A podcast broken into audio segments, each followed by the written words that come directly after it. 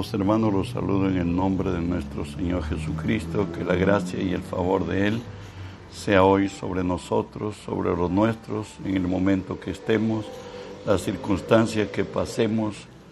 Recuerde que si Dios es por nosotros, nada ni nadie podrá contra nosotros. Hoy estamos estudiando la palabra de nuestro Dios en el Evangelio según San Juan, capítulo 3, del 5 al 6. Respondió Jesús, de cierto, de cierto te digo, que el que no naciere de agua y del Espíritu no puede entrar en el reino de Dios. Lo que es nacido de la carne, carne es, y lo que es nacido del Espíritu es. Padre, te bendigo y te doy gracias, Señor, que siendo hombre me concedes el privilegio de estar delante de ti y ponerme por ti delante de mis hermanos. Por ello te cedo mis pensamientos, mis razones, mi voluntad, las palabras de mi boca, mis actitudes y acciones, las someto y las sujeto a ti, Señor. Y tú que vives en mí, haz tu obra a través de mí. Por tu nombre Jesús tomo autoridad sobre toda fuerza del mal que se ha filtrado en este lugar o al, o al lugar a donde alcance esta señal. Por tu nombre los ordeno que se aparten de nosotros, que huyan de nosotros en el nombre de Jesús. Y en el nombre de Jesús, Dios Espíritu Santo, permíteme volver a decirte bienvenido Espíritu Santo. Hoy unge mis labios con tu poder, pon tus palabras en mi boca, unge los oídos de mis hermanos para que tu palabra se quede en nosotros. Hoy háblanos, buen Dios. El tema que vamos a estudiar hoy es los que nacieron de Dios. Veremos la identidad de los que han nacido de Dios. ¿Sabe qué? Recordemos Génesis 1.26 nos dice así, entonces dijo Dios, hagamos al hombre a nuestra imagen, conforme a nuestra semejanza, y señoré en los peces del mar, en las aves de los cielos, en las bestias, en toda la tierra, en todo y en todo animal que se arrastra sobre la tierra. Dios creó al hombre a su imagen y a su semejanza. Nos dice Génesis 2.7 cómo fue. Entonces Jehová Dios formó al hombre del polvo de la tierra y sopló en su nariz aliento de vida y fue el hombre un ser viviente. En ese aliento de vida está la imagen y semejanza de Dios, la vida misma de Dios obrando en ese barro que hoy es un alma viviente, es Adán, nuestros primeros padres. Pero Dios a ellos le hizo una advertencia y les dijo con firmeza, más del árbol de la ciencia del bien y del mal no comerás, porque el día que de él comieres, ciertamente morirás, porque del día que de él comieres, ciertamente morirás. Y usted sabe, en la tentación, en el huerto del Edén, finalmente, pues Satanás aprovechó, tomó el cuerpo de, de la serpiente y lo tentó. Y nos dice la palabra, y vio la mujer que el árbol era bueno para comer, era agradable a los ojos y árbol codiciable para alcanzar la sabiduría. Y tomó de su fruto y comió, y dio también a su marido, el cual comió así como ella. Recuerde, hay una ley de aquel que es vencido por algo es esclavo del que lo venció, como lo dice segunda de Pedro 2.19, le prometen libertad y son ellos mismos esclavos de corrupción, porque el que es vencido por alguno es hecho esclavo del que lo venció. Si nos vence la justicia, somos esclavos de la justicia, somos siervos del Señor, pero si vence en las obras de la carne, servimos al enemigo, que es nuestro enemigo el diablo. Ahí comiendo ya el hombre y, su mujer o su mujer y el hombre comiendo del árbol prohibido, espiritualmente murieron, porque está escrito, nos dice, porque el día que de él comieres, ciertamente morirás. El hombre dejó de ser imagen y semejanza de Dios, y yo diría que la única imagen y semejanza de Dios era el hálito de vida, los que los sostenía en pie, pero ya Dios se había separado, Dios se apartó del hombre y el hombre se redujo a ser un hombre natural y pensante. De ahí cuando engendró a Adán, lo tenemos en Génesis 5, 3, y nos dice, y vivió Adán 130 años y engendró un hijo a su semejanza, conforme a su imagen, y llamó su nombre Sed. Adán no engendró hijos a imagen y semejanza de Dios en santidad, en justicia, en amor, en poder. Bueno, no fue así. Él engendró ya esclavos del pecado, como nos va a decir Romanos 5:12. Por tanto, como el pecado entró en el mundo por un hombre, por cierto, Adán y Eva, y por el pecado la muerte, así la muerte pasó a todos los hombres, por cuanto todos pecaron. Recuerde que el Señor le dijo, ciertamente morirás. Está hablando específicamente de la muerte espiritual, donde todo hombre está separado de Dios. Y de tal manera que esto aconteció a todo hombre, como nos va a decir Romanos 3, del 10 al 12, como está escrito, no hay justo, ni aun uno no hay quien entienda, no hay quien busque a Dios.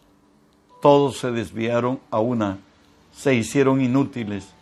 No hay quien haga lo bueno, no hay ni siquiera uno. Y la sentencia lo tenemos en Romanos 3:23, porque la paga del pecado es muerte, mas la dádiva de Dios es vida eterna en Cristo Jesús, Señor nuestro solamente la salvación, la vida eterna, lo tendríamos y lo tenemos ya muchos y lo tendrán otros, porque Jesús en su gracia le ha regalado al hombre como una dádiva su salvación, por cierto a los que creen. Y acá continuamos, nos dice, siendo justificados gratuitamente por su gracia. Escuchemos esto. Romanos 3, del 24 al 28. Siendo justificados gratuitamente por su gracia, mediante la redención que es en Cristo Jesús, a quien Dios puso como propiciación por medio de su sangre, para manifestar su justicia a causa de haber pasado por alto en su paciencia los pecados pasados, con la mira de manifestar en este tiempo su justicia, a fin de que Él sea justo, el justo y el que justifica al que es de la fe de Jesús. ¿Dónde pues está la jactancia? ¿Queda excluida? ¿Por cuál ley? ¿Por la de las obras?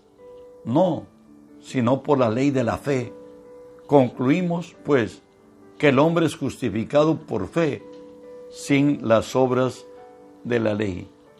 Recuerde que somos salvos mediante la redención que es en Cristo Jesús, que era, la redención, un sacrificio de sangre establecido por Dios para perdón de pecados. Recuerden que Hebreos 9:22 dice, y que según la ley no se hace remisión, sino por sangre, cuando se derrama la sangre. Y esta bendición de gracia nos alcanzó gratuitamente, y no por obras de nadie, sino por la gracia de Jesucristo. Efesios 2, 8 y 9 nos añade, porque por gracia sois salvos, por medio de la fe, y no de vosotros, pues es don de Dios, no por obras, para que nadie se gloríe. La salvación es por fe y no por obras, para que nadie se gloríe. Y ya estaba escrito en Hebreos 9:22, y casi todo es purificado según la ley con sangre, y sin derramamiento de sangre no se hace remisión, no se perdona. Eso es lo que nos está diciendo. Primera de Pedro 1, 18 y 19 lo describe ampliamente Pedro, la gracia que hemos recibido de Cristo, sabiendo que fuisteis rescatados de vuestra vana manera de vivir, la cual recibiste de vuestros padres, no con cosas corruptibles como oro o plata, sino con la preciosa sangre de Cristo, como la de un cordero sin mancha y sin contaminación, para llevar por el sacrificio del pecado desde el Antiguo Testamento. Dios exigía que el sacrificio que llevara Israel por causa de su pecado para cubrirlo tendría que ser un animal sin defecto, perfecto. Y Jesús era el único que podía redimir el inmaculado sin mancha y sin contaminación. ¿Sabes? Jesús es el único medio para alcanzar esta gracia. Él mismo lo dijo en Juan 14, 6. Jesús le dijo, yo soy el camino y la verdad y la vida. Nadie viene al Padre sino por mí. Jesús le dice, yo soy el absoluto, yo soy el único que puede salvarte al hombre. Además eh, dice, yo soy el camino y la verdad y la vida. Nadie viene al Padre sino por mí. Si no vamos a través de Jesús, ya por más religión que tengamos, por más buena conducta que el hombre tenga, como lo dice Hechos 4:12, lo habla Pedro, del que en la religión tradicional dice que es el fundador. Y él dice así, y en ninguno otro hay salvación, porque no hay otro nombre bajo el cielo dado a los hombres en que podamos ser salvos. Pedro está declarando que en ninguno otro hay salvación, porque no hay otro nombre bajo el cielo dado a los hombres en que podamos ser salvos. Solo el nombre de Jesús, que destruida toda filosofía, toda religiosidad, toda, toda moralidad, toda acción humana por salvación o otros dioses, el único es Cristo. Pablo vuelve a recalcarlo en 1 de Timoteo 2.5, porque hay un solo Dios y un solo mediador entre Dios y los hombres, Jesucristo, hombre. Hay un solo Dios y un solo mediador entre Dios y los hombres, Jesucristo, hombre. Eso es lo que dice la palabra y eso lo dice Pablo hoy, que hay un solo nexo entre Dios y el hombre, Jesucristo hombre, no hay otro, el resto sobra. Juan 3:18, Jesús, la palabra nos habla de Jesús así, el que en él cree no es condenado, pero el que no cree ya ha sido condenado, porque no ha creído en el nombre del unigénito de Dios. Jesús es el Salvador divino la exigencia divina para hacerse de esta gracia de la salvación es esta, está escrita en el libro de Dios, Romanos 10, 9 y 10, que si confesares con tu boca que Jesús es el Señor y creyeres en tu corazón que Dios le levantó de los muertos, serás salvo, porque con el corazón se cree para justicia, pero con la boca se confiesa para salvación. Es necesario que nosotros hagamos esto. Dice que si tú crees que Jesús ha resucitado, que Dios su Padre lo resucitó y que Él es el Señor, eres salvo. Pero una nota más, que no dice, con el corazón se cree para justicia, pero con la boca se confiesa para salvación. Si tú no has declarado a Jesús tu pecado y si tú no lo has recibido como Señor y Salvador por los dichos de tu boca, sabe que esa es la única manera. No es, no es porque herencia de nuestros padres y de los padres de ellos. La salvación es personal. Y cuando uno hace eso personalmente, sucede esto. Isaías 1.18. Venid luego, dice Jehová, y estemos a cuenta. Si vuestros pecados fueren como la grana, como la nieve, serán emblanquecidos. Y si fueren rojos como el carmesí, vendrán a ser como blanca lana. O sea, será completamente revelada la gloria de Dios en él y sus pecados serán perdonados y borrados. Aquí en, extremo, recuerde que Jesús dijo así, Lucas 19, 10, porque el Hijo del Hombre vino a buscar y a salvar lo que se había perdido. No dice que ha venido a salvar, a buscar los más justos y a llevarse a lo mejor. No, Él dice que no ha venido por ellos.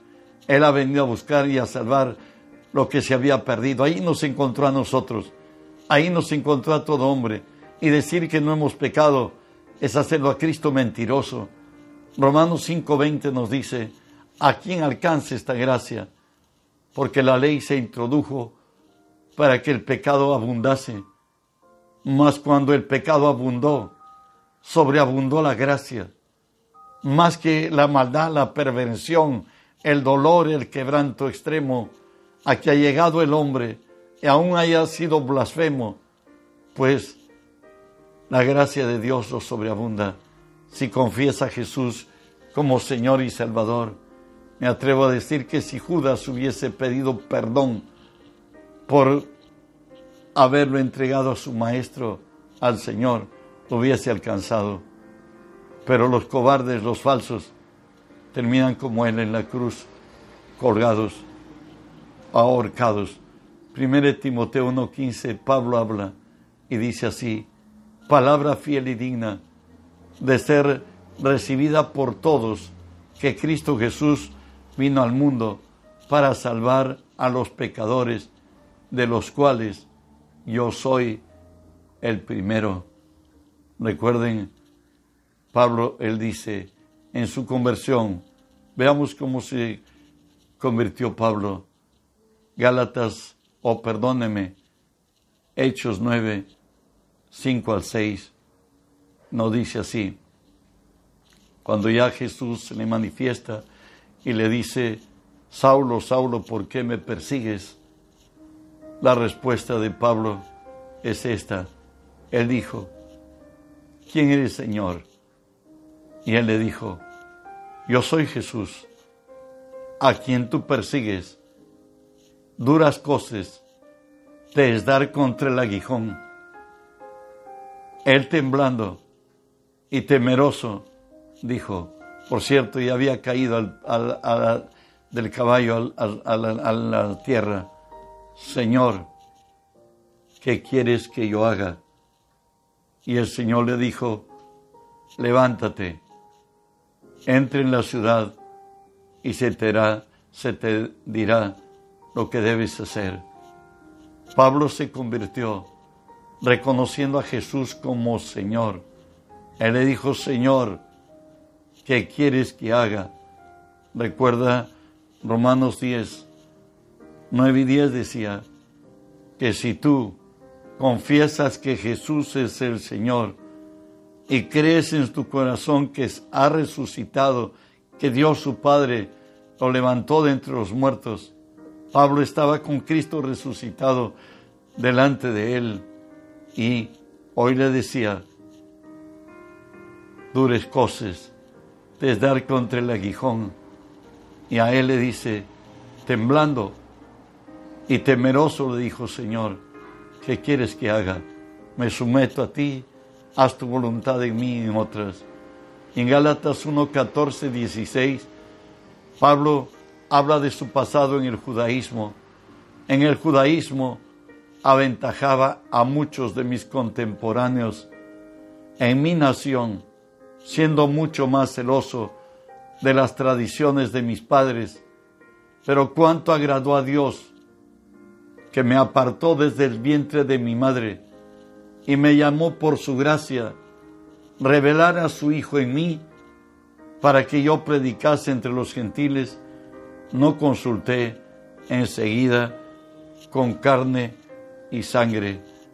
Pablo considera que su tránsito en el judaísmo fue según tradición de padres, pero que ahora a Dios le ha placido revelar a su Hijo en él y se volvió el defensor de la causa de Jesús.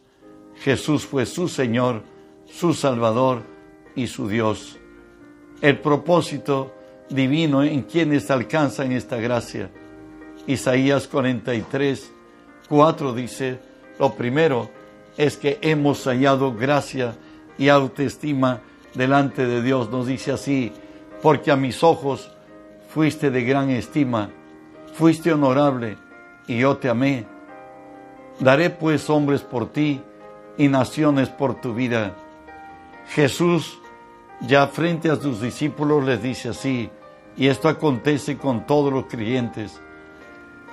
Juan 15, 16, no me elegisteis vosotros a mí, sino yo os elegí a vosotros, Dios he puesto para que vayáis y llevéis fruto, y vuestro fruto permanezca, para que todo lo que pidiereis al Padre en mi nombre, Él os lo dé. Y primero, somos apreciados por Dios. Segundo, somos elegidos por Dios. Tercero que vamos a ver, Juan 6, 37, somos enviados del Padre, dice.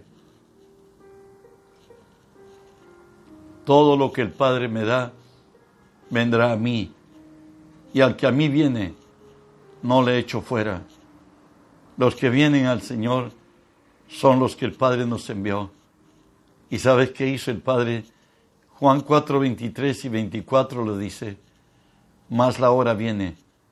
Y ahora es cuando los verdaderos adoradores adorarán al Padre en espíritu y en verdad, porque también el Padre, tales adoradores, busca que le adoren.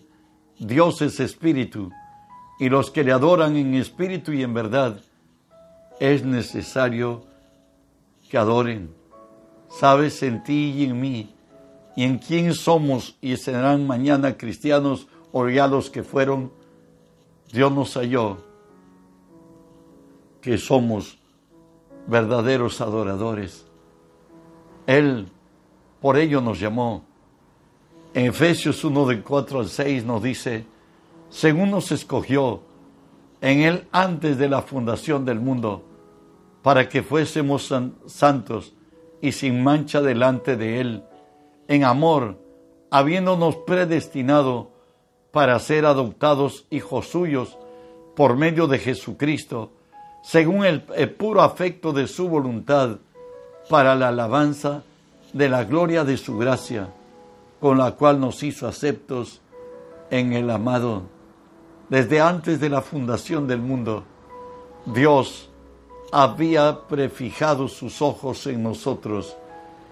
Cuando tocó a Jesús ir a la cruz, nos dice en Hebreos 12:2 que por el gozo puesto delante de él, él menospreció el oprobio, menospreció el sacrificio, la vergüenza con la cual tenía que subir a la cruz totalmente desnudo, totalmente quebrantado, humillado, degradado, maldecido.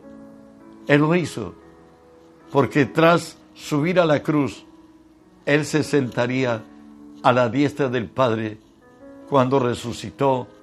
Hoy es el Señor del universo. Pero lo importante es que Dios nos haya elegido, Él nos haya predestinado ¿Sabe por qué? Según Tesalonicenses 3.2 nos dice, para que seamos librados de los hombres perversos y malos, porque no de todos es la fe. No todos pueden creer, pero por gracia, tú, yo y todos los cristianos creemos. Los beneficios de esta gracia, quiero mencionarlo para que tú la conozcas. En Efesios 2.1 nos dice, y Él nos dio vida cuando estabais muertos en vuestros delitos y pecados. Recuerde que tras el pecado de nuestros primeros padres, Dios se apartó de ellos y murieron en el Espíritu. Hoy a los muertos en Espíritu, hoy vivimos en el Espíritu. Él nos dio vida, lo que nos dice Juan 11 y 13, a los suyos vino y los suyos no le recibieron, mas a todos los que le recibieron, a los que creen en su nombre, les dio la potestad de ser hechos hijos de Dios, los cuales no son engendrados de, de sangre, ni de voluntad de carne, ni de voluntad de varón, sino de Dios. Hoy somos hijos de Dios. Es más, tenemos los genes de Dios en nosotros, como lo dice Primera de Pedro 1.23, siendo renacidos, no de simiente corruptible, sino de incorruptible, por la palabra de Dios que vive y permanece para siempre. El día que Cristo viene a nuestra vida, su presencia llega y trae a nuestra vida un nacimiento no de simiente corruptible, sino de incorruptible. Hoy Dios mismo vive en nosotros, lo que nos dice Colosenses 1, 26 y 27. El misterio que había estado oculto desde los siglos y edades, pero que ahora ha sido manifestado a sus santos, a quienes Dios quiso dar a conocer las riquezas de la gloria de este misterio entre los gentiles, que es Cristo en vosotros, la esperanza de gloria. Dios había prometido que el hombre un día sería redimido. Recuerde que el Señor en Génesis 3:15 le dijo a la serpiente, pondré enemistad entre tu simiente, entre Satanás y la simiente de la mujer que es Cristo. Él te herirá en la cabeza, pero tú le herirás en el calcañar. Cristo le ha dado a Satanás una herida de muerte, está vencido.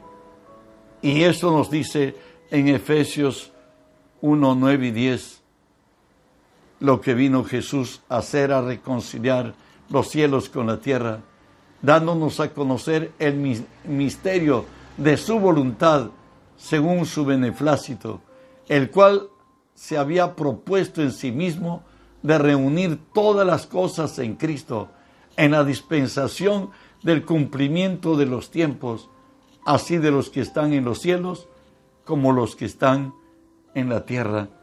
Hoy en nosotros se ha fusionado los cielos.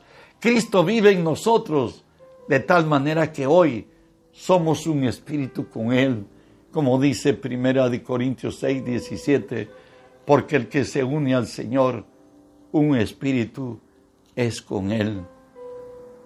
Y la conclusión es esta, según de Corintios 5, 16 y 17. De manera que nosotros, de aquí en adelante, a nadie conocemos según la carne.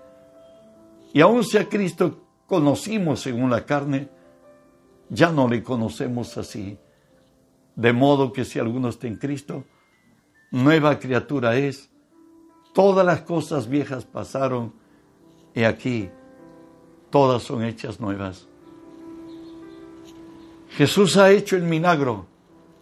Hoy vive en nosotros nuestro dolor, nuestro quebranto, nuestra vergüenza fue pagada por Él en la cruz. Ahí crucificó al hombre viejo. Ahí murió el malvado, el quebrantado, el humillado, el que llevaba maldiciones por generaciones, reo de condenación y de muerte, ha muerto. Hoy Cristo vive en nosotros. Somos de Él le pertenecemos a Él y debemos servirle a Él. Somos nueva criatura. Todo lo viejo pasó. He aquí, todo es hecho nuevo. Mañana veremos el arrepentimiento y veremos cómo se da, para que quede claro en nuestra mente y voluntad si somos o no de Cristo y cómo las bendiciones de la gracia de Cristo alcanzan a todos los que hemos nacido de Dios. La presencia de Él en nuestras vidas ha hecho la diferencia. Hoy somos pueblo de Dios, somos hijos de Dios, todo lo viejo ha pasado y aquí todo es hecho nuevo. Bendiciones, que la gracia de Dios los alcance. Les hago recordar, en esta noche en directo tenemos la predicación de la palabra a las 8 y mañana temprano reanudamos nuestro tiempo de oración, que estamos en días difíciles, pero el Dios nuestro ha dicho orar y verar para que no entréis en tentación a través de la oración. El Dios fiel, compasivo, clemente y misericordioso, al escuchar la voz de su pueblo, las cosas cambian, las situaciones son revertidas y Dios es glorificado en todo y sobre todo. Que las bendiciones de Dios te sigan alcanzando, hermano, hermana. Bendiciones.